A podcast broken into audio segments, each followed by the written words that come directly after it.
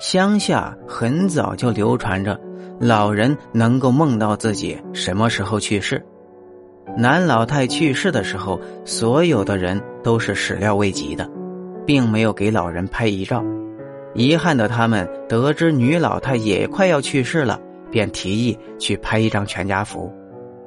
当时的我们都还比较年幼，要知道那个年代拍一张照片是一件非常奢侈的事情，所以当时我们这些小孩子啊都非常的高兴。女老太也把自己好好的打扮了一番，活了一辈子，她还从来没有拍过照片呢，所以非常的期待。见到女老太心情好，家里的人也非常开心，毕竟在老人人生的最后一刻。让他开心是花钱也买不来的，女老太终究还是没有坚持到拍照的那一天就离世了。去世之前，他对家里人说了一句话：“人活在世上，难免要下去走一遭。人啊，总有死的时候。”有什么好难过的呢？女老太去世的当天，全家人都非常的伤心，毕竟刚刚送走了一位老人，而如今又有一位老人即将离自己远去，全家人都埋在沉痛丧失亲人的悲痛当中。一个月以后，姑姑带着他们一家人来到了照相馆。毕竟钱已经交了，也不会退，只能去照相。可是当他们照完相以后，却发现了一件怪事儿。一周以后，他们去照相馆把洗出来的照片取回来的时候，发现照片里竟然多了两个人。更怪异的是，当时拍照的时候，全家人的脸都是板着的，根本笑不出来。可是。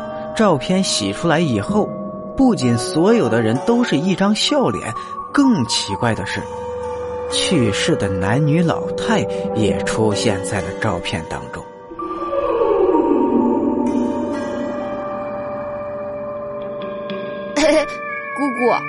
你是骗我的吧？已经去世的人怎么会跑到照片里面去呢？当时的我根本不理解什么是去世。只是知道亲人离我们很远很远，再也回不来了。你不信啊？那我把照片给你看看，你千万不要害怕呀。姑姑听到我不相信，便把照片给我翻过来让我看。我看着照片当中的几个人，有姑姑、姑父、表哥和爷爷奶奶，只不过在照片的最上面。多了两个面容安详的老人，他们带着笑脸，仿佛在看着我一般。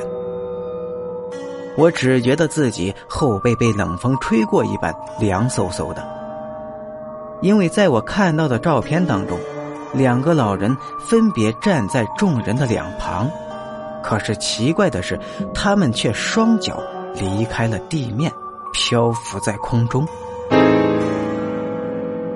虽然当时年幼的我并没有见过这两位长辈，但是从照片当中的画面就足以对我那幼小的心灵造成巨大的震撼。怎么害怕啦？